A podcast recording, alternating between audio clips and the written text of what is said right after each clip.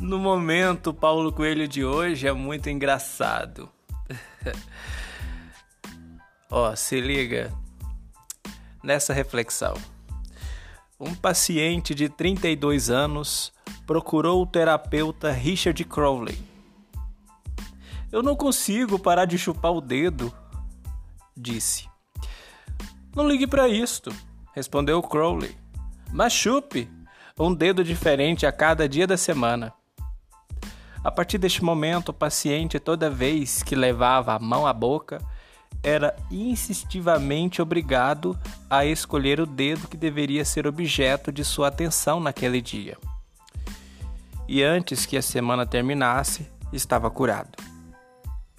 Quando o mal torna-se um hábito, fica difícil lidar com ele. Conta Richard Crowley. Mas quando ele passa a nos exigir atitudes novas, decisões, escolhas, então temos consciência de que não vale tanto esforço. É isso aí. Cada um tem seus hábitos, né? Esse tinha dificuldade de parar de chupar dedo e parou de chupar dedo.